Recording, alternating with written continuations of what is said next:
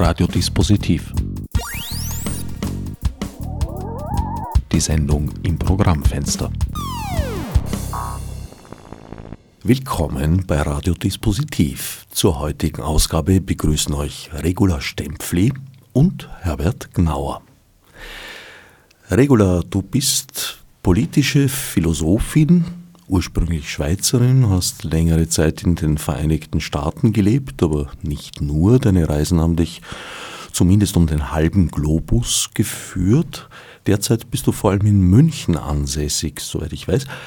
Deine letzte Publikation hat sich unter dem Titel Trumpism eigentlich mit Selfism, wie wir in der letzten Sendung festgestellt haben, beschäftigt. Für heute haben wir als großes Thema den Wandel der Mediensituation. Die Digitalisierung, jetzt mittlerweile kann man sagen seit 20 Jahren oder schon etwas länger, ich würde das Mitte der 90er ansetzen, im Gange, hat ursprünglich Anlass zu vielen Utopien gegeben, unter anderem zur Annahme, dass demokratische Mechanismen und Gesellschaften durch das Netz befördert werden könnten.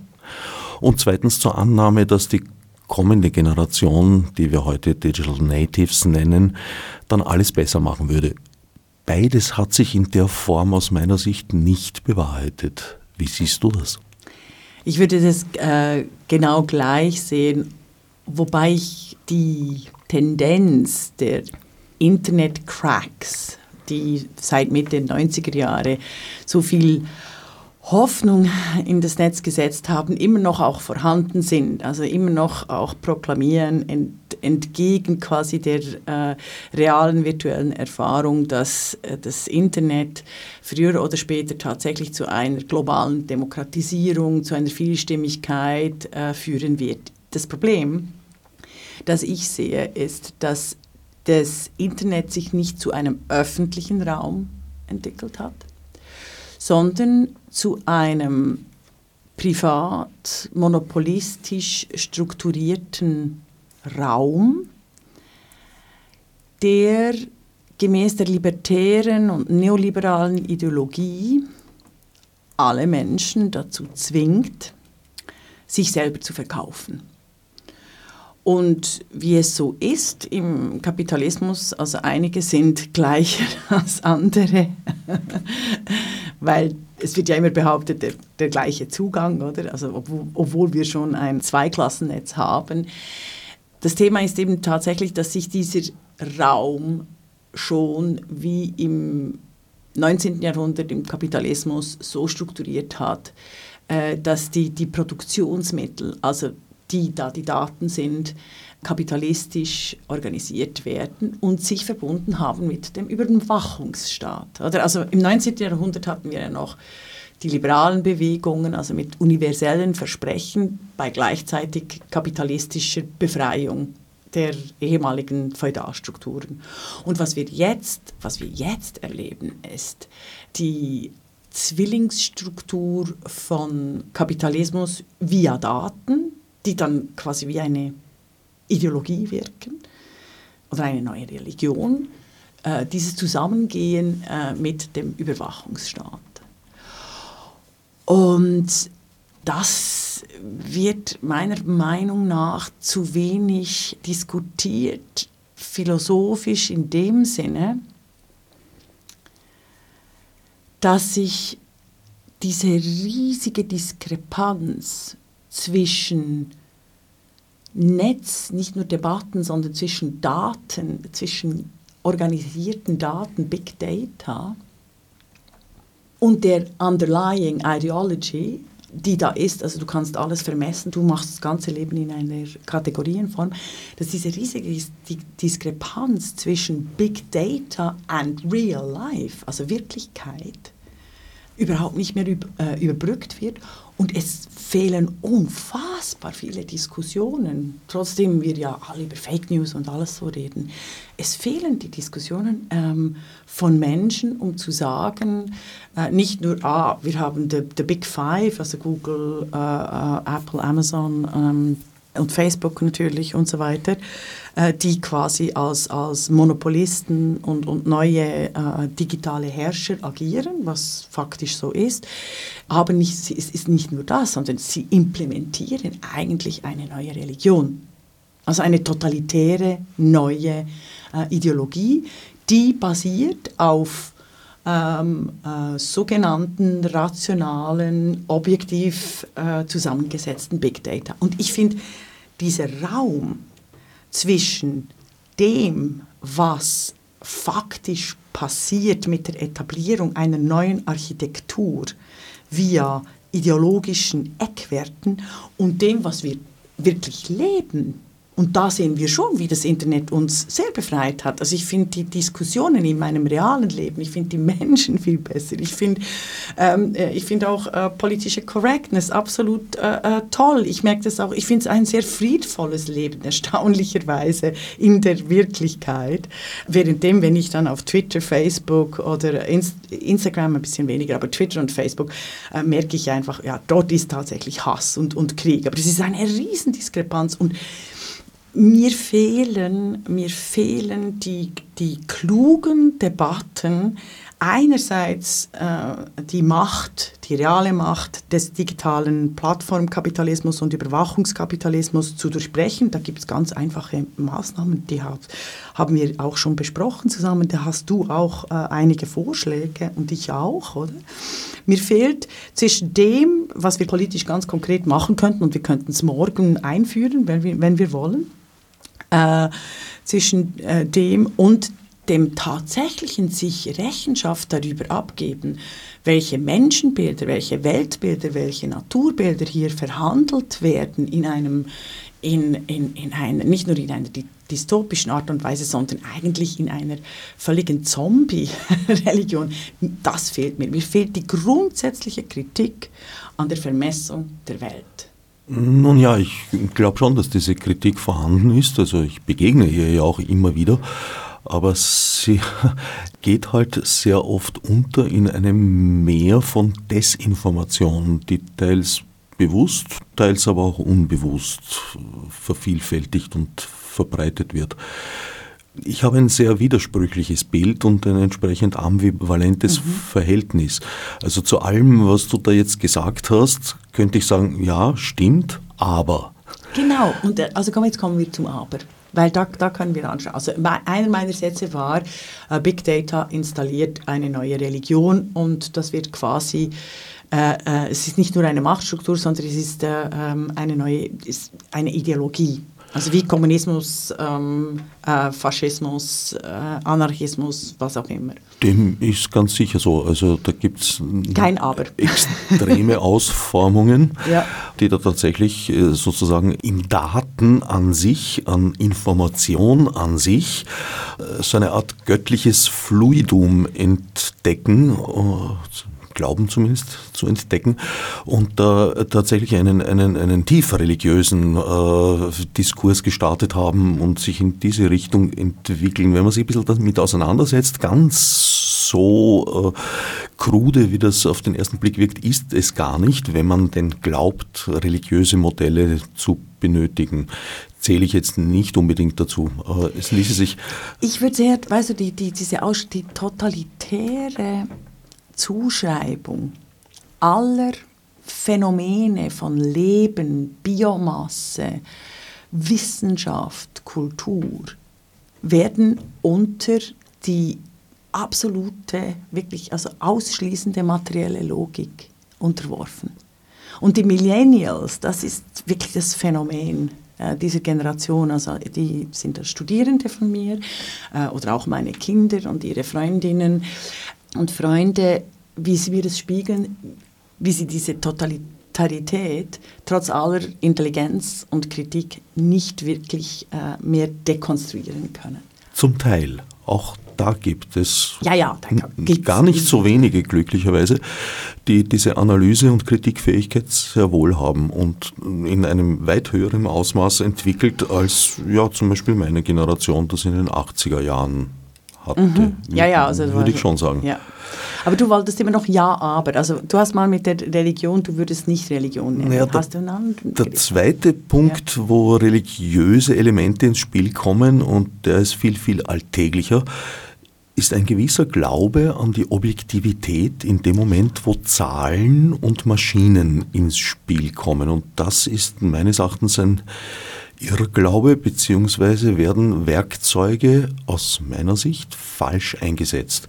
Schönes Beispiel, unser AMS-Algorithmus, der hier sehr heftig durch die Medien immer wieder geht, zu Recht. Ich glaube, dass diese Werkzeuge, die dafür geschaffen wurden, äh, algorithmisch basierte Entscheidungsfindung zu machen oder zu unterstützen zumindest, dahingehend falsch eingesetzt werden, dass sie eigentlich in, im momentanen Status der Technologie noch eine Stufe davor sind, sind wunderbare mhm. Werkzeuge zur Analyse unserer Gesellschaft und zum Erkennen unserer eigenen Blasen-Biases, wie mhm. man es so nennt, und unserer blinden Flecken. Weil genau das können sie ja verdammt gut. Muster ja. erkennen. Mhm, genau, genau. Und Korrelationen äh, sichtbar machen, wobei man da auch noch sehr vorsichtig sein muss, weil äh, es besteht ein Unterschied zwischen Korrelation und Kausalität. Definitiv, definitiv. Das ist ein ganz wichtiger Punkt. Ich finde, du hast absolut recht, dass die Diskussion über Mustererkennung eben so geführt wird, als wäre das schon künstliche Intelligenz. Und die ganze Werbung über künstliche Intelligenz, hast du auch, glaube ich, letztes Mal gesagt. Also die ganze, äh, die ganze Diskussion über KI ist eigentlich eine Propagandaveranstaltung, weil wir noch wirklich sehr weit weg sind von KI. Ähm, das, das, das ist das eine. Also das, das, tatsächlich die Möglichkeit bestehen würde, aufgrund der Analyse, der Mustererkennung auch zu erkennen, ähm, welche Muster sind völlig äh, useless, um die Welt zu erklären, also die gerade über Bord werfen, oder? Also diese Kategorien. Das passiert natürlich nicht, sondern es wird es wird quasi die Verfassung dieser ähm, Mustererkennung und der, der, der Big Data dazu genutzt, um in erster Linie äh, die Biomasse, also ich nenne das jetzt alles Leben auf dem Planeten inklusive Menschen, ähm, auszubeuten zu verteilen, auszubeuten, äh, nach der Logik der ähm, vorgegebenen Muster einzuteilen, Produktion zu machen. Das ist ja das Erstreckende. Da entwickelt sich ein neuer Feudalismus. Ja, ja. sehe ich auch so. Ja. Dem ja auch äh, bezeichnenderweise Teile des Rechtssystems äh, stärker und stärker überantwortet werden. Also zum Beispiel die Sache mit den Upload-Filtern, die ja im Wortlaut nicht vorkommen im Artikel 13 bzw. 17, der nun ist. Jetzt haben wir wieder die alte Diskussion. Da, möchte ich dann noch einhaken, ja genau. Aber erklär mir schnell die Upload-Filter. Also was, was, das, was das in deiner, deiner Meinung nach tut mit, der, mit dem Überwachungsstaat.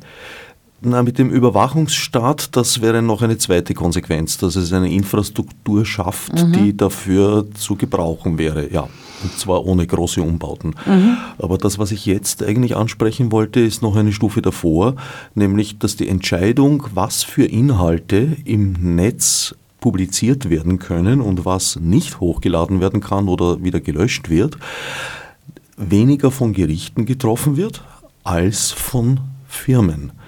Ja, definitiv. Also Herbert, da, da sind wir genau auf der gleichen. Die werden auch dorthin durchaus ja. getrieben, ja. das tun zu müssen. Ja, ja, nee, aber das ist, das ist eine Katastrophe. Da, da sind wir absolut einer Meinung. Was ich aber viel geiler fände, ist, wenn wir die Beweislast eben umkehren würden, dass wenn Facebook verantwortlich ist für die äh, millionenfache Verbreitung von äh, Pornografie, was ein, ein Straftatbestand ist, dann muss Facebook auch ähm, verklagt werden. Ja, kommt darauf an, was für Form von Pornografie und auch wo, weil da sind die Ländergesetze durchaus sehr unterschiedlich.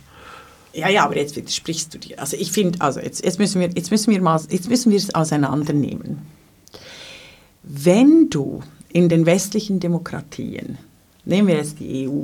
Wenn wir die europäischen Verfassungen, die haben äh, ganz klare Grundwerte und da ähneln sich die Straftatbestände in den unterschiedlichsten ähm, äh, Gebieten sehr, sehr stark. Also deshalb, also die Europäische Union, die Verfassungen unterscheiden sich da nicht äh, grundsätzlich. Und als normaler Herbert Gnauer oder Regula Stempfli, wenn wir Straftaten äh, begehen, werden wir dafür verantwortlich gemacht, wenn wir erwischt werden. Und ich sehe eigentlich nicht ein, weshalb dies für äh, Firmen nicht gelten soll. Also weshalb äh, eine Verfassung für ein Monopolunternehmen einfach außer Kraft gesetzt werden kann. Und die Uploadfilter waren ja einfach eine, ein Vorschlag, um quasi diese äh, massenhafte Verbreitung auch von äh, Straftaten äh, äh, zu unterbinden.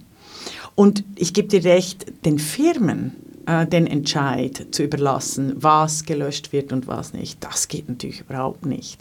Aber wir müssen einen Weg finden, und bitte kläre mich auf, wir müssen einen Weg finden, dass organisierte Kampagnen gegen Menschen, Gruppen nicht quasi durch das freie, sogenannte freie Internet laufen können. Und dass, dass da irgendwer verantwortlich gemacht werden muss dafür. Sonst das gibt es eine, eine, eine, eine, eine Herrschaft des Niemands, eine verantwortungslose Allgemeinheit, sogenannt das kann nur über Transparenz gehen. Da sind erste Schritte ja durchaus schon unternommen worden, aber allerdings nicht weitgehend genug. Transparenz dahingehend, dass man sichtbar macht, was für Tweets aus welchen Quellen stammen, wie sie finanziert wurden, ob sie finanziert wurden, ob das tatsächlich äh, Privatpersonen sind, ob es überhaupt Personen sind oder Bots ja. zum Beispiel. All das lässt sich durchaus zu einem gewissen Grad zumindest äh, feststellen für den Betreiber ja, von Plattformen. Definitiv, aber wenn du Transparenz hast, hast du noch nicht, hast du noch keine politische Handhabe der Öffentlichkeit, der demokratisch verfassten Öffentlichkeit, um allfällige Straftaten auch zu ahnden. Es ist tatsächlich, es ist also beim Brexit beispielsweise, wurde das britische Spendengesetz, äh, also bei politischen Spenden, völlig ähm, einfach gebrochen, einfach außer Kraft gesetzt. Ähm, es gibt eine wunderbare Studie, leider habe ich jetzt ihren Namen vergessen. Ich glaube, eine, eine Guardian-Journalistin, äh, die wirklich alles aufgelistet hat, was sie äh, ähm, kriegen konnte, äh, der Kampagnen auf Facebook und Twitter. Und sie hat einfach gezeigt, da wurden ähm, Millionen von Pfund ausgegeben, äh, was im britischen, in der britischen Constitution, also die ist ja nicht geschrieben, aber im, im britischen Rechtsstaat äh, völlig illegal ist. Also, und das vor allem vor zehn Jahren also Leute ins Gefängnis gebracht haben, wenn, wenn du das Spendegesetz, das Wahlhilfegesetz verletzt. Und dass sie einfach sagt, es geht doch nicht an, dass alle unsere rechtsstaatlichen Normen außer Kraft gesetzt werden. Ja, hier ist es ein bisschen kleinerer Ausgabe mit nicht so ganz so großen äh, internationalen Auswirkungen. Eigentlich auch der Fall, wenn zum Beispiel die ÖVP ihre Wahlkampfkosten, die Limits gnadenlos überschritten hat im Wahlkampf 2017 das auch gar nicht leugnet, sondern sagt, hoppala, ist uns passiert, tut uns leid, machen wir nimmer. Aber der Wahlsieg, also das Faktum, das mhm. dadurch geschaffen wurde, das bleibt ja bestehen. Mhm, genau, und es wurde nicht rückgängig gemacht. Nein. Ja, also wobei, also ihr habt ja jetzt wieder Wahlen gehabt und der, der Kurz wurde ja ent, entgegen jeder demokratischen Vernunft äh, äh, wiedergewählt, oder? Also bestätigt. Das das weiß ich nicht, ob das einfach nur mit der, also das darf ich als äh, Schweizerin ja hier so sagen. Das ähm, führt uns jetzt in die Wirren und Niederungen der österreichischen genau. Innenpolitik weiter, als wir das, glaube ich. Ja, ich möchte aber, ich, ich glaube, du und ich, wir haben dort wirklich einen, einen Grund, eine, wirklich eine wichtige Grundverschiedenheit wegen den Upload-Filtern. Also wir sind einander, wir sind gemeinsam einig, dass Upload-Filter nicht in die Hände von Google, Facebook, Amazon und so weiter gehören, also von den Firmen, dass, dass wir die Verantwortung, die politische Verantwortung zur Einhaltung des Rechtsstaates nicht den Firmen übergeben. Na, sie gehören niemandem übergeben, weil die Entscheidungsfähigkeit nicht gegeben ist. Also im urheberrechtlichen Zusammenhang zum Beispiel, wo sie ja jetzt ja, ja. Äh, erstmals dann wirklich eingeführt wurden, die Algorithmen können den Anwendungsfall nicht hinreichend analysieren. Ja, also es kann die Verwendung eines geschützten Werkes durchaus äh, rechtens sein. Genau. Das ist äh, unter Juristen und Juristinnen ein Auch umstritten, ist immer Punkt, von Fall zu ne? Fall zu entscheiden. Da Richtig. hast du absolut äh, recht. Ich finde aber nach wie vor, es war wichtig, dieses Urhebergesetz auf europäischer Ebene einzuführen, so äh, so Ja, schlecht es ist. Weißt du wieso, Herbert? Weil es zum ersten Mal ähm, äh, vor die Beine der großen Plattformkapitalisten gepinkelt hat. Also es hat tatsächlich ein Thema aufgenommen, auf die politische Agenda gesetzt. Falsch gelöst, aber immerhin einen wichtigen Schritt in die Diskussion eingeleitet, ähm, was darf eigentlich alles gemacht werden und was nicht. Aber du hast natürlich Aber in- selbstverständlich in- recht, dass die Verlage dort lobbyiert haben, äh, um, um ihre eigenen äh, äh, Rechte und äh, den schnöden Mammon zu retten. Also das ist geschenkt. Ja, aber in dieser Hinsicht finde ich die Datenschutzgrundverordnung den weitaus wichtigeren und auch weitaus richtigeren Schritt, Ja. muss ich sagen. Bezüglich, äh, ja, natürlich, äh, ein, ein, ein, ein europäisches Urheberrecht zu erreichen, wäre ein großes Ziel. Ja. Ja, Äh, es ist auch nicht alles schlecht an, an, an dieser Reform, aber ja. es hat ein paar Punkte, die durchaus ziemlich sch schlecht sind. Ja. Aber weißt du, was wir nie hatten? Also quasi die, die, die, den, den Ruf nach der Genossenschaft. Also die, die, die österreichische, schweizerische und deutsche äh, Gesellschaften, das habe ich gerade wieder im Hinblick auf diese Sendung untersucht. Man unterschätzt völlig, wie viele genossenschaftlich verfasste äh, Bereiche diese drei Länder haben, also Schweiz, Österreich und Deutschland. Weißt du, auch die ganzen Sparkassen, äh, Raiffeisenbanken, äh, dann äh, bei uns Migro, Coop, ähm, äh, äh, in Deutschland sogar auch Rewe, Edeka und so, das sind alles Genossenschaften. Und, und ich finde, das genossenschaftliche Modell, das wäre ja eigentlich einer der äh, sehr pragmatischen Formen im digitalen Raum, den zu pushen. Weil dann hast du auch Transparenz, du hast dann Partizipation, du hast Ausschüttung. Also ich finde, das, das wird auch wieder zu wenig quasi äh, untersucht, zwecks politischer Entscheidungsfindung. Naja, für mich ist die Genossenschaft, muss ich sagen, eine, eine, eine Art einer Körperschaft. Ja. Ob sie jetzt von vornherein von Vorteil ist, weil du sagst Coop, wir hatten, wir hatten ja auch einen Konsum einmal, Ja.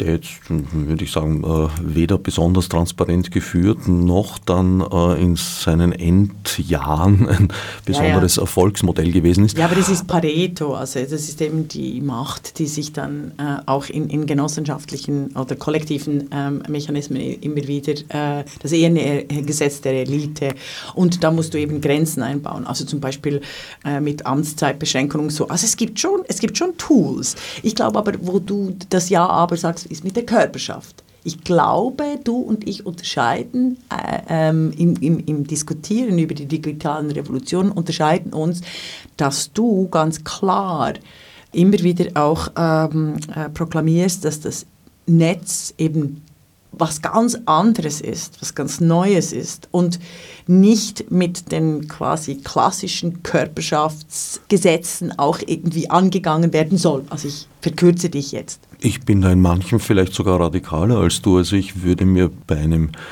zentralen Suchservice und ein Suchservice ist das zentralste, was es gibt, wenn es um Information und Informationsfindung geht. Äh, Da würde ich mir eigentlich sogar Verstaatlichung, Vergesellschaftung wünschen. Ja. Also über die Genossenschaft noch, noch, noch hinaus. Ja, also hinausgehen. da können wir uns finden.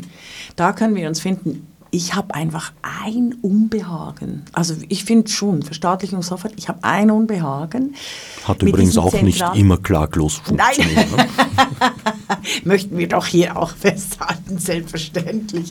Ähm, Muss aber auch nicht per se schlechter funktionieren, nee, wie uns sehr oft suggeriert wird. Was, was, wo ich, ähm, wo ich ähm, so zu zittern beginne bei dem Wort zentral. Du hast in der Analyse hast du natürlich recht, Suchmaschinen sind zentral. Sonst, sonst äh, funktionieren nicht, sie nicht so, wie, wie sie angelegt sind, also quasi als, als Informationsbereitung äh, des universellen oder fast universellen Wissens. Oder? Und wie das durchbrechen, das ist echt ein Thema. Also verstaatlichen, dann wäre es eine Möglichkeit. Ich finde eben trotzdem das Zentrale, ich, ich habe ich hab echt, wie können wir ein Mittel einbauen, dass die Vielfalt immer gewährleistet ist. Ich glaube eben Algorithmen, Big Data haben die Tendenz, nicht vielfältig zu werden, sondern quasi Einbahnstraßen. Naja, das ist jetzt. Oder, oder wie sagt man, die Parallellinien, weißt du? Es ist weniger eine Frage äh, der Technologie und des Werkzeugs als eine Frage, wie es denn eingesetzt wird. Die Technologie an sich ist meistens, nicht ganz immer, aber meistens weitgehend wertfrei eigentlich. Das ist das klassische Beispiel vom Messer, mit dem ich Brot schneiden, aber auch jemanden umbringen kann. Ja, da bin ich eben nicht einverstanden. Das ist natürlich, das ist so, die, die Gestalter behaupten das immer für sich, also oder, oder Instrumente. Instrumente sind nie neutral. Die Welt ist gestaltet und das muss auch bewusst gestaltet sein. Ich glaube nicht, es gibt keine neutrale Technologie. Ein Messer ist immer ein Schneidinstrument. Aber und, zu, zu verschiedensten Zwecken einsetzbar. So. Ja, man könnte Brot ja auch brechen. Also weißt du, also lässt sich aber also, dann schwerer streichen. Ja, ja. Ähm, um im Bild zu ich bleiben. Ich habe mich leider darauf äh, nicht vorbereitet, aber es gibt innerhalb äh, des, des, des, unseres äh, Netzwerkes mit äh, René Spitz ganz, ganz wichtige Diskussionen darüber, dass die Formen äh, die Welt bestimmen. Also dass, dass Dinge nicht einfach neutral sind. Technik ist nie neutral, sondern die Technik, die formt äh, die Welt. Und das siehst du mit der digitalen Revolution Evolution. Da wird eine ganz klassische binäre Logik auf die ganze Welt überstülpt. Also die Maschine ist ein Golem, ist kein Tool mehr, ist kein Handwerk mehr, sondern ist wirklich ein Golem oder eine äh, äh, quasi eine Puppe, also eine gestaltete äh, Form, die Menschen versklavt. Also du sagst, äh, Technik und äh, Maschinen oder Handwerk, also die Dinge, die wir schaffen, die sind mal in erster Linie neutral und ich halte dir entgegen, dem ist absolut nicht so, weil du mit gestalteten ähm, Mechanismen, Automatismen, Dingen ähm, die Welt gestaltest als Vorstellung, die dann direkt auf die reale Welt zurückgreift. Es gibt eine Architektur der Dinge, der Logiken, der Erklärungen, die quasi alles Leben der Welt in jeder historischen Gesellschaft äh, unterwirft oder organisiert. Hm. Statistik. Statistik ist kein neutrales Handwerk, sondern die Statistik dient dazu, ähm, die Biomasse, also ich nenne es jetzt einfach Biomasse, einfach das reale Leben, so einzuordnen, damit es beherrschbar, damit die Welt beherrschbar wird. Das heißt nicht, dass es nicht praktisch ist, das heißt auch nicht, dass es schlecht ist. Es geht einfach nur darum einzusehen, dass je nach Technik und Handwerk, das du erfindest, wie du die Welt gestaltest, dass diese gestaltete Welt ähm, eine Vorstellung definiert, die direkt dann die Welt nicht nur gestaltet, sondern quasi auch sich in den, in den Hirnstrukturen ablegt. Kleidung, also du kannst ja auch sagen, also ein, ein, ein Kleidungsstück ist überhaupt nicht neutral. Ist nicht neutral. Es gibt kein Kleidung. Die Kleidung, also bei Frauen diente, also die Kleiderordnungen, jede Art von Kleidung ist nicht neutral, es ist nicht einfach Schutz vor der Kälte oder Schutz vor der Sonne, sondern es hat immer, es sind ganz klare ideologische, politische Phänomene an Kleidung auch, geknüpft. Auch, neben dem Schutz vor Kälte und so weiter, was du schon erwähnt hast. Aber bleiben wir bei der Statistik. Ja. Die ist nämlich, glaube ich, ein, ein sehr gutes Beispiel ja, für ein Werkzeug, das zum Teil völlig falsch eingesetzt wird. Statistik ist wunderbar einsetzbar, äh, sozusagen im großen Überblick. Und da stimmt sie auch. Mhm. Wenn ich Prognosen treffen möchte, was weiß ich, wie viel Grippemittel oder wie viel Korn ich einlagern muss, mhm. weil meine Bevölkerung sich äh, so entwickelt oder weil mhm. äh, die Mutation des Grippevirus hoffentlich so äh, verlaufen wird, wie wir uns das mhm. statistisch errechnet haben. Stimmt auch nicht immer, aber sozusagen aus der Sicht der größeren Institution, der Versicherung, des Staates mhm. und so weiter. Ja, aber das stimmt ist die Prognosefähigkeit dem Moment, der Gegenwart, my dear. Die Prognosefähigkeit versagt in dem Moment, wo sie auf das Einzelindividuum angewendet werden soll, weil das verhält sich natürlich nicht nach dem statistischen Mittel. Und das ist eine ganz, ganz perfide Angelegenheit, weil, wie gesagt, aus Sicht der Telefongesellschaft, versuch mal in Deutschland ein Handy zu bekommen, du wirst statistisch analysiert und durchleuchtet. Wenn du nicht in der richtigen Kategorie landest, wirst du keinen Vertrag bekommen. Ja, ja, oder und Wohnung oder äh, Krankenkasse. Das ist eine, eine Form von, von, von völlig unzulässiger Beurteilung, weil, wie gesagt, das Einzelindividuum sich nach diesen Maßstäben nicht prognostizieren mhm. lässt in, in seinem Verhalten. Über die Masse gerechnet stimmt es natürlich. Mhm. Also die Versicherungsgesellschaft mhm. hat überhaupt keinen Leidensdruck, diese Tools zu optimieren in einer gesellschaftlich verträglichen Art mhm. und Weise, sondern von der Ökonomie her stimmt das schon so alles, wie es funktioniert. Ja, aber jetzt hast du genau den Punkt erwähnt von der Ökonomie her. Also da, da kann ich dir einfach auch sagen, auch mit den Grippemitteln. Weißt du, statt, statt die Grippemittel zur Verfügung stellen, ähm, sollte man sich vielleicht fragen, wie können Menschen zusammenleben, äh, dass sich der Grippevirus, äh, äh, wenn er ausbricht, äh, ganz anders quasi äh, verhandelt oder in, in Quarantäne. Weißt du, es, es, geht ja dann auch um Lebenssituationen, es geht ja dann auch um Infrastruktur und so. Also ich plädiere einfach immer darauf, aufzupassen bei den Voraussetzungen von Prognosen dass die Basis der Prognose schon in, in vielen Fällen ideologische Vorgaben gibt, die nicht hinterfragt werden. Also eben, wenn du sagst, die, wie die Ökonomie ähm, äh, funktionieren soll. Aber das würde uns, glaube ich, zu weit führen, weil wir, wir waren in den äh, digitalen Revolutionen und den Möglichkeiten oder den, den, den, den Schwierigkeiten, ähm, mit, mit den Medien. Also ein, ein Punkt, den wir, den wir nicht weiterfahren konnten, war, äh, was macht es mit dem Hass in den sogenannten sozialen Medien und der Wirklichkeit? Also was passiert da eigentlich?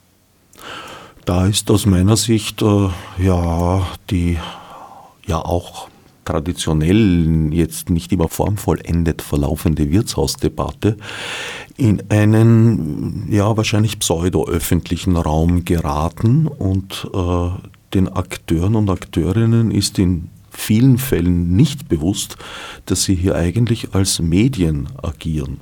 Ja, das ist ganz ein wichtiger Punkt.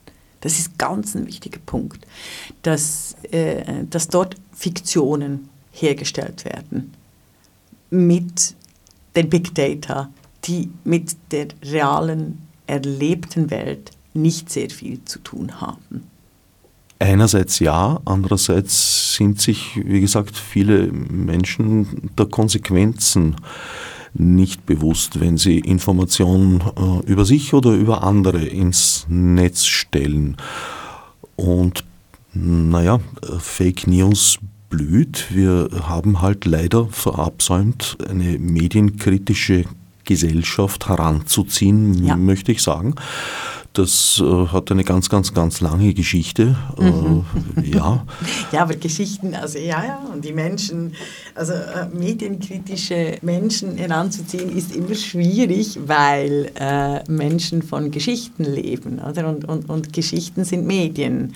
Also dieses ganze Storytelling, also dann wären wir wieder bei der Objektivitätsdiskussion. Oder? Also ähm, das Wichtigste wäre tatsächlich, viel mehr Kritik zuzulassen, auch gegen sich selber und, und gegenüber geltenden äh, Fiktionen. Also, die so, also alles, was als wahr behauptet wird, mal, mal zu hinterfragen. Das, das wäre schon eine gute Haltung und da hast du recht.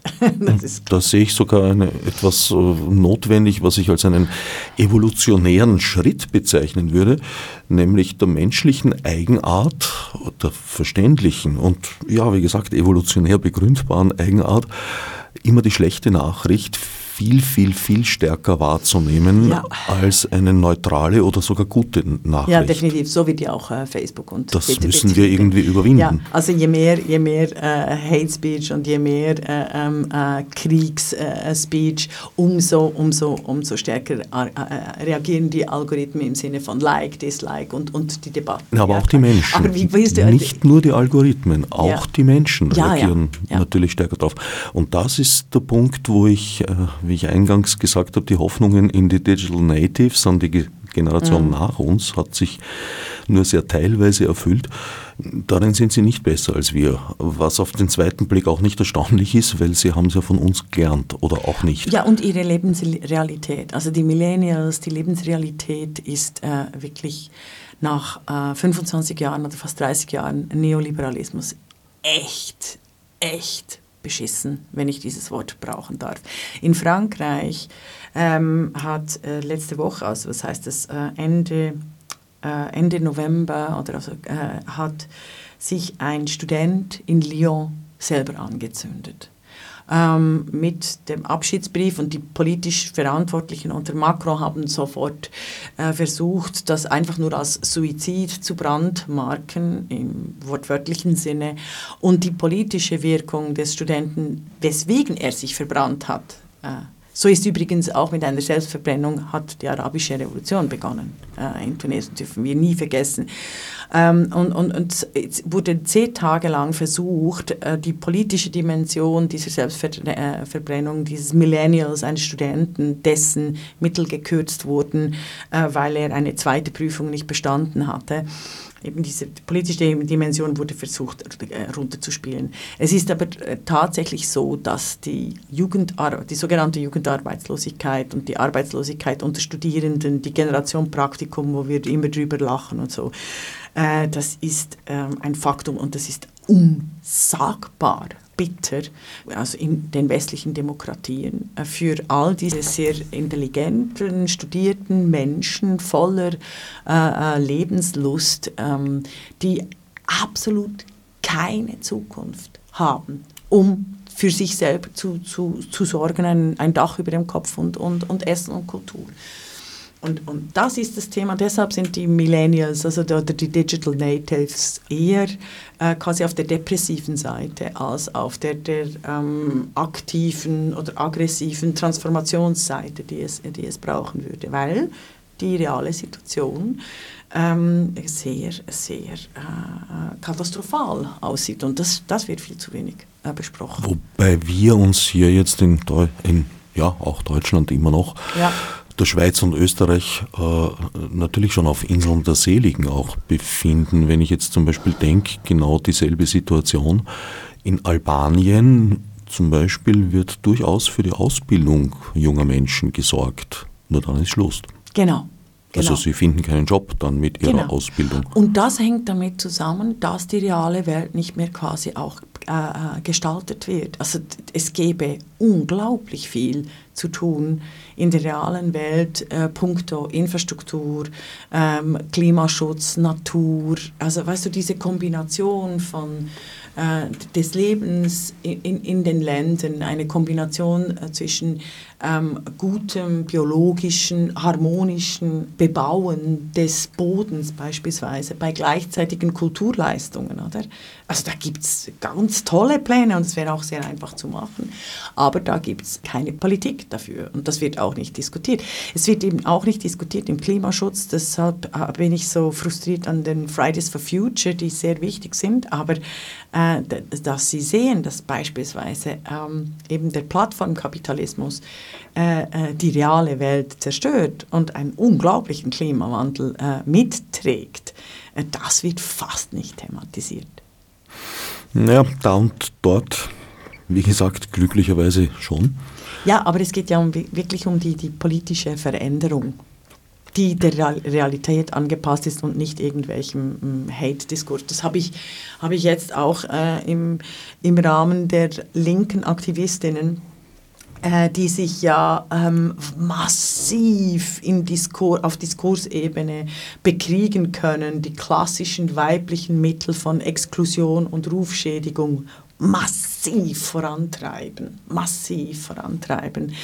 Ähm, dass diese, dieser Krieg äh, innerhalb auch der eigenen Reihen völlig davon ablenkt, was äh, dann in der wirklichen Welt passiert. Also äh, beispielsweise in, in Hongkong oder also wie können wir Demokratiebewegung in Hongkong unterstützen oder was passiert in, in der äh, Volksrepublik China jetzt mit äh, den China Cables, äh, mit den Uiguren, also eine Million Menschen, die quasi in, einem, in einer digitalen Diktatur in, in, in Lagern konzentriert werden. Also, und, und da gibt es dann keine Verbindung des politischen Denkens und des politischen Diskurses, dass genau da, also auch unsere Demokratien, unsere Grundrechte verteidigt werden. Wie könnten wir das hinbringen? Das finde ich, das ich ein bisschen, äh, nicht ein bisschen, das finde ich massiv frustrierend teilweise.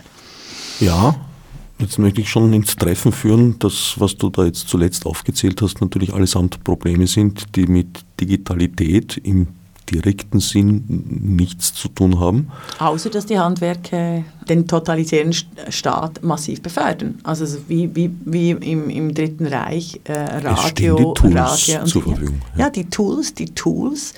Jede neue technische Innovation hat zunächst mal dazu gedient, die Menschen zu unterdrücken. Also wenn du überall äh, Noah Harari ähm, liest, was ich großartig, das Kapitel über den Weizen, also weißt du, dass die, die Sesshaftigkeit, die die Menschen eigentlich zu, zu ihrem äh, unglaublichen Schicksal gezwungen hat. Oder? Also dass die Nomaden waren eher kollektiv äh, organisiert und, und, und dass die Sesshaftigkeit in der Weizen quasi als Sklaveninstrument, also die Agrarmaschinen als, als große Versklavung äh, der Menschheit, das finde ich schon ein spannender Gedanke. Deshalb äh, hat es schon mit der Digitalität zu tun oder den digitalen Revolutionen, dass wir in einer Phase sind wie nach dem Buchdruck äh, zwischen riesem Streit, was ist wahr, was ist nicht wahr, eben quasi diese religiösen Auseinandersetzungen und totalitäre Strukturen kriegen. Auch damals natürlich, selbstverständlich. Ja. Ist diese Diskussion sozusagen aus Sicht der damaligen Gatekeeper auf einmal unkontrollierbar geworden, was ja unter anderem erst die Möglichkeit geschaffen hat, dass sich Luthers Thesen verbreiten mhm. konnten. Ob das im Sinne des Erfinders gewesen ist, das weiß ich nicht. Gutenberg hat ja bekanntlich nee, die, eine, die, die, eine Bibel gedruckt.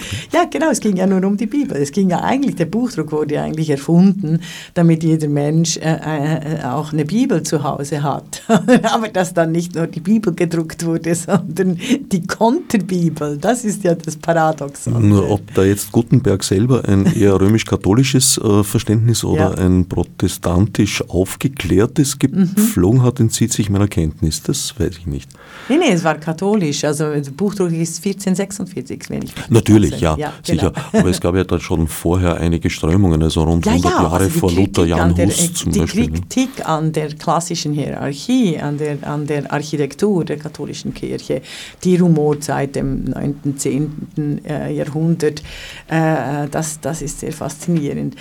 Jetzt müssen wir aber wegen den digitalen Revolutionen, ich bin immer noch nicht ganz glücklich, oder nicht, nicht ganz glücklich, ich hänge immer noch an deinem Satz nach, die evolutionäre äh, Grundvoraussetzung des Menschen, äh, sich vor allem mit den Negativen auseinanderzusetzen. Naja, auseinanderzusetzen. Äh, ich sage nicht, oder zu folgen oder dem, dem viel mehr Aufmerksamkeit, ja. genau, viel mehr Aufmerksamkeit zu geben als dem Positiven. Äh, ich bin mir da. Also wie könnte dann das verkehrt werden, also umgekehrt werden. Mehr Gelassenheit, mehr Quellenkritik, angewandte Quellenkritik. Mhm. da gäbe es schon einige Wege, aber das sind halt, wie gesagt, sehr große Versäumnisse über die Jahrzehnte. Und weißt du was, was, was ich auch nie gelernt habe, was ich jetzt mit, mit, mit, also was ich jetzt eins zu eins äh, sehen würde, was aber ganz viele Journalisten und Journalistinnen immer noch nicht unterschreiben würden, ist, wie stark Medien immer auf der Seite der Macht, der Mächtigen, der Institutionen, der Architektur, äh, eines Unterdrückungsapparates an Seite an Seite stehen und nicht die vierte Gewalt, die wir ja ähm, eigentlich aus den diktatorischen Ländern kennen. Also wenn du Reporter ohne Grenzen, dann siehst du tatsächlich, also Journalisten, Journalistinnen verlieren ihr Leben, äh, weil sie sich gegen die Architektur der Macht stellen. Also das sind quasi noch die Guten. Aber das, sobald du eine Demokratie hast, die Medien sich eher auf die Seite der Mächtigen schlagen, statt auf die Seite der, der äh, der, der Ohnmächtigen. Mit dieser Einschätzung, das sind die Guten, ja, das ist wohl in den meisten Fällen aus unserer Sicht der Fall, aber es ist natürlich eine Frage des Blickpunktes ob das die Guten sind. Also da wird das Urteil in China wahrscheinlich anders ausfallen als in Europa. Ja, aber nur weil es anders ausfällt, heißt es das nicht, dass es nicht richtig ist. Weil du musst natürlich sehen, also die, ich finde, ich bin, also da äh, würde ich wirklich ähm, eben auch dafür sterben, werde ich wahrscheinlich auch äh, die Demokratie, also die, die Idee, dass alle Menschen frei, gleich, unabhängig ihrer Herkunft, Alter, äh, Hautfarbe, irgendwelcher Kategorien sich einen öffentlichen Raum kollektiv schaffen können. Und dieser öffentliche Raum und die Kollektivität, die Vielfalt auch geschützt wird von Staates wegen, das ist eine großartige Idee. Also das macht Menschen unglaublich frei und kreativ. Und eben äh, die digitalen Revolutionen hätten nicht in Diktaturen erfunden werden können. Das ist ja das Spannende. Sie wurden vorangetrieben, auch in der äh, Sowjetunion. Aber äh, um sich dann wirklich auch durchzusetzen, da braucht es schon einen gewissen Raum an Freiheit und Vorstellungskraft, wie Menschen miteinander auf Augenhöhe begegnen können. Durchaus. Allerdings möchte ich da schon auch äh, erwähnen, dass, weil ja immer so, äh, ja, der freie Markt hat äh, Silicon Valley geschaffen, na, ganz sowas auch wieder nicht. Nein, Herbert, da waren staatliche Subventionen ja. und ja, vor allem Aufträge doch Alles, also alle in, in, Innovationen sind definitiv an den, an den staatlich finanzierten Universitäten entstanden. Deshalb werden ja jetzt die Staatsgelder von den Universitäten abgezogen, damit ja nicht äh, äh, auch Gegenmodelle dieses Plattformkapitalismus und des Überwachungsstaates vorangetrieben werden können. Übrigens ähm, hat ja jetzt das Pentagon ein neues technisches Programm ausgeschrieben und Davon wissen wir nur, weil Amazon den Staat verklagt. Oder? Also weil Trump und Jeff Bezos können einander nicht leiden, obwohl sie einander sehr ähnlich sind oder vielleicht genau deswegen. Ähm, und Amazon hat sich eben aufgrund der Wettbewerbsbedingungen für öffentliche Aufträge, die müssen ja öffentlich ausgeschrieben werden, und äh, der, der Zuschlag für dieses militärisch-technologische Projekt kam, bekam äh, Microsoft. Und erst jetzt wird uns bewusst, also was in den USA äh, auf technologischer Ebene alles geplant wird. Und da die Frage, wie können wir das demokratisieren? Diese Frage führt mich jetzt zu dem aus meiner Sicht optimistischsten Satz in deinem Eingangsstatement, nämlich dass all das änderbar ist. Ja. Es sind keine Naturgesetze ebenso ähnlich wie es ein Naturgesetz ist, wie ein Werkzeug zum Einsatz gebracht wird. Es ist einfach änderbar, es ist Menschenwerk und darin liegt eigentlich die große Hoffnung. Allerdings auch äh, die große Gefahr. Ja, vor allem wenn du siehst, wie Menschenwerke, eben Pyramiden, Kirchen, Tempel, Bücher, Gebetsbücher, Kleidungsstücke, ähm, ganze Zivilisationen während Jahrhunderten in einem Korsett und einer eigentlichen Mordmaschine behalten konnten. Das, das treibt mich schon ein bisschen um. Dieses Faszinosum an, an der gestalteten Welt, die sich gegen ihre Erfinderinnen wendet. Ich weiß nicht, ob du Christina von Braun kennst. Die hat die Kulturgeschichte des Geldes geschrieben. Und ich bin dort dran und ich denke, da, da sollten wir eigentlich viel mehr noch drüber reden oder lesen oder auch schreiben. Sie hat dort einen ganz spannenden Ansatz, dass sie sagt, jede, eben jede Technologie und jede Währung braucht einen Tauschhandel, also braucht eine Absicherung in der realen Welt. Selbst wenn du den Goldstandard aufgehoben hast, hast du äh, quasi eine Absicherung in der realen Welt. Also kein Gold, kein Gold mehr, sondern aber dann eben Zahlen, ein binäres System. Und sie beginnt die Geschichte mit dem Menschenopfer, das sich aber dann ganz schnell auf den weiblichen Körper, also sie, behaupt, also sie behauptet, also sie sagt es viel klüger, als dass ich das jetzt hier sagen kann, aber sie beschreibt, wie die Absicherung äh, jeder Herrschaft und Macht und Währung und Technik äh, sich über die menschlichen Körper äh, abspielt, vor allem über die weiblichen Körper. Und das finde ich, das finde ich auch wahnsinnig spannend, diese Gleichzeitigkeit, weißt du, von Virtualität, weißt du, diesen Fiktionen, die ich immer nenne, und der äh, Gender-Debatte, der Leihmutterschaft, also der künstlichen Herstellung von, von Fleisch. und zwar äh, Fleisch, Tierfleisch und auch Menschenfleisch. Ich finde das, find das total spannend. Und ob es da nicht wie in der Aufklärung Möglichkeiten gäbe, dieses Menschen- und Weltbild völlig aufzulösen und einfach mal zu sagen, nein, nein, wir liefern euch, den Mächtigen, nicht mehr ähm, reales Leben, unser Fleisch, unsere Eierstöcke, unsere Samen, unsere Gehirnzellen, unsere Blutzellen und so weiter und so fort.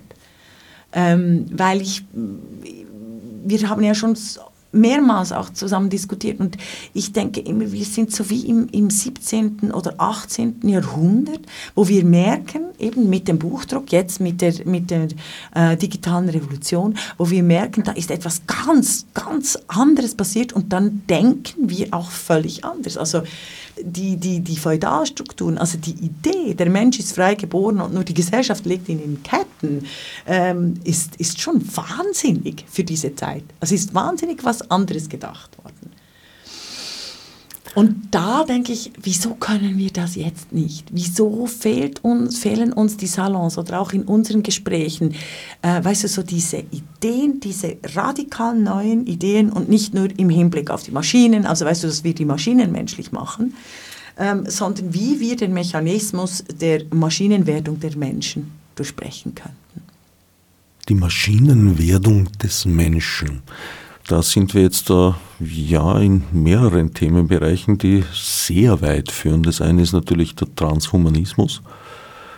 Das zweite sind aber natürlich auch die äh, genetischen Veränderungsmöglichkeiten, genau. die mit CRISPR und so weiter gegeben sind. Ich würde das alles unter Maschinenwertung des Menschen ähm, äh, zusammenfassen, weil es eben genau diese, äh, die Ideologie der gestalteten, weißt du, der statistischen der, der Korrelationen, wie Fleisch auf Fleisch reagiert und dann äh, interagierst du also, oder, oder intervenierst du. Also dann gestaltest du, dann gestaltest du Menschen im Reagenzglas, damit sie resistenter sind gegen gewisse Keime oder Krankheiten.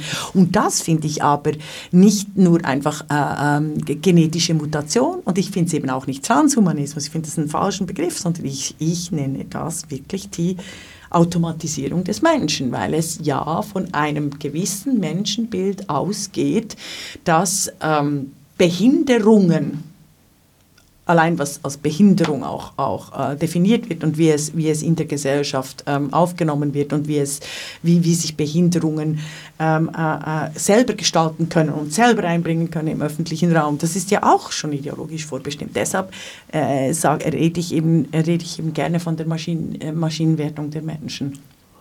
Also Gut, da ist das eine für mich die Pränataldiagnostik, die du ja. da jetzt angespielt hast, äh, wo man halt schaut, dass dass Individuen, die mit gewissen Gendefekten behaftet sind, gar nicht mehr auf die Welt kommen. Das ist das eine. Das zweite äh, ist die Genveränderung, wie ja. vor nicht so langer Zeit passiert in China. Ohne Wissen der Universität also das angeblich. Genau, das geklonte ein, Baby, ja. Wobei, we only have his words for it. Also wir, wir, das ist ja wie bei der KI. Also, weißt ja, du, aber es ist ein, auch ein sehr schönes Beispiel eigentlich für die Hybris auch äh, und die, die Selbstüberschätzung, die da dahinter steckt. Den Algorithmen übrigens gar nicht so unähnlich, nämlich in der Fülle von Einflussfaktoren, die absolut unbekannt sind und, mhm. und, und nicht abgeschätzt werden können. In dem Fall war es so, dass der ein Gen äh, ausschalten wollte, um das Kind oder die Kinder, das waren glaube ich Zwillinge, Zwillinge. Ja, Deutsch, äh, gegen AIDS immun zu machen. Ja. ja. damit nimmt er aber in Kauf äh, einige Komplikationen, von denen man weiß. Mhm und noch viel, viel mehr, von denen man gar nichts weiß, weil das Verhältnis von Genen zur Umwelt, ja. zur tatsächlichen Wirksamkeit mhm. ist ein M zu N-Verhältnis. Also es ist weder ein Gen für eine, eine bestimmte Definitiv. Eigenschaft zuständig, noch wird eine Eigenschaft von einem Gen gesteuert, mhm. sondern das ist ein Verhältnis, über das wir noch verdammt wenig wissen. Ja, ja, genau. Aber es sind, das sind äh, Versuche am, am, am lebenden Menschen. Also da gibt es ja ganz viele Bereiche, wo, ja. wo, wo, das gemacht wird. Oder? Ähm, Nein, ich hoffe nicht, weil das ist ein Punkt, wo wir über, über Ethik gar nicht zu sprechen brauchen. Das ist einfach klar unethisch.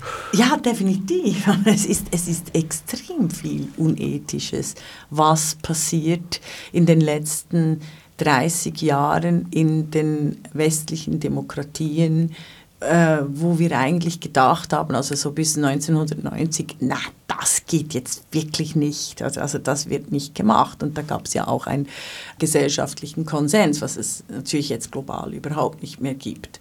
Äh, ich finde ich find trotzdem, wir könnten mal darüber äh, diskutieren, also wenn wir über die Aufklärung, also ich, ich, ich vergleiche eben immer, wir sind jetzt quasi wie, wie die Aufklärung nach dem Buchdruck sind wir so in irgendeiner dieser Zeit, ich weiß nicht, ob es 1650 ist oder sogar vor dem Dreißigjährigen Krieg, weiß ich nicht. Ich weiß nur, dass es dass unsere Debatten äh, sehr, sehr stark äh, den, den historischen Auseinandersetzungen ähneln, also um darüber nachzudenken, was bedeutet das für die Welt, was bedeutet das für den Menschen, was bedeutet das für die Tiere, was bedeutet das für äh, äh das Verhältnis von Möglichkeit, Machbarkeit, Fiktionen und äh, realer Welt. Und dabei befinden wir uns jetzt. Und ich denke eben, es wäre mir wahnsinnig wichtig, dass der Fokus viel mehr darauf gelegt würde, statt eben quasi Uploadfilter, dass wir diese Bewegung der Maschinenwertung der Menschen, also der Instrumentalisierung von Menschen, äh, das, was Immanuel Kant diese Zweckwertung des Menschen auch genannt hat, dass wir das durchbrechen könnten, dass wir viel öfters und viel klarer sehen würden, äh, was äh, die Giganten, die Plattform-Giganten mit dem realen äh, Leben anstellen. Also das Beispiel ganz einfach, Amazon. Ähm, es geht nicht nur um die Steuern von Amazon, dass Amazon Steuern zahlen sollte, sondern ganz real der Packungsberg. Also die, die, die Internalisierung der externen Kosten, die Amazon verursacht. Darüber wird viel zu wenig diskutiert auch die Elektrizität. Oder überhaupt, Strom, nicht Strom. Ist Strom Gott? Ist die Elektrizität Gott? Und können wir vielleicht in dem Fall, wenn Elektrizität Gott ist, können wir dann vielleicht einen kollektiven An- und Ausschalter bestimmen? Hm, ja, ein Umspannwerk für oh. göttliche Energien. Das ist sehr schön, das ist, doch, das, ist doch, das ist doch mal ein Satz. Wäre mal ein Projekt. Ja.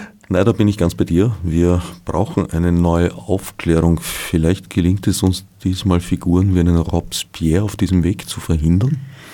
Na, Guillotine. Du hast schon recht. Also eben, die Guillotine wurde übrigens als Instrument vom Dr. Guillotin erfunden, damit Hinrichtungen nicht mehr so schmerzhaft sind. Mhm, aus humanitären Gründen. Ja gewisserweise. Ja. Er durfte es dann meines Wissens gleich selbst erproben. Ja, Entschuldigung, wenn wir lachen, aber manchmal ist es so unglaublich zynisch, wie es läuft. Ja, ja, manchmal ist die Weltgeschichte zu ironischen Späßen aufgelegt. Ja, genau, genau. Die allerdings für die Betroffenen selten so lustig nein, sind wie für die Nachgeborenen. Aber ich finde ich find, ich das ganz toll, wenn wir äh, darüber nachdenken, vielleicht in einer anderen Runde, über die Bedingtheit von Strom. Weil jetzt haben wir über die Bedingtheit äh, von, also über die Verfasstheit der gestalteten Welt in Form von 0 und 1 oder Loch und 1, von Statistik, von Fiktionen, die sehr real sind, die gute Handwerke sind, prognostische Tools. Also wir haben viel über die Tools geredet. Und jetzt fände ich es eigentlich schon wahnsinnig spannend, mal darüber zu reden, über äh, die, die höhere Ebene. Also wir haben über die Architektur äh, der Macht diskutiert und quasi über die höhere Ebene, die eben über all diesem steht. Und das ist Strom oder nicht Strom. In diesem Sinn danke ich dir für das Gespräch. Mein Sendungsgast war, ist gerade noch Regula Stempfli. Mhm. Und ich freue mich auf die in Aussicht gestellte Fortsetzung anlässlich deines nächsten Wien-Besuchs. Ich mich auch. Vielen Dank, Herbert. Als Nef Margot mit Monesi. Fichtes Obsidrutar.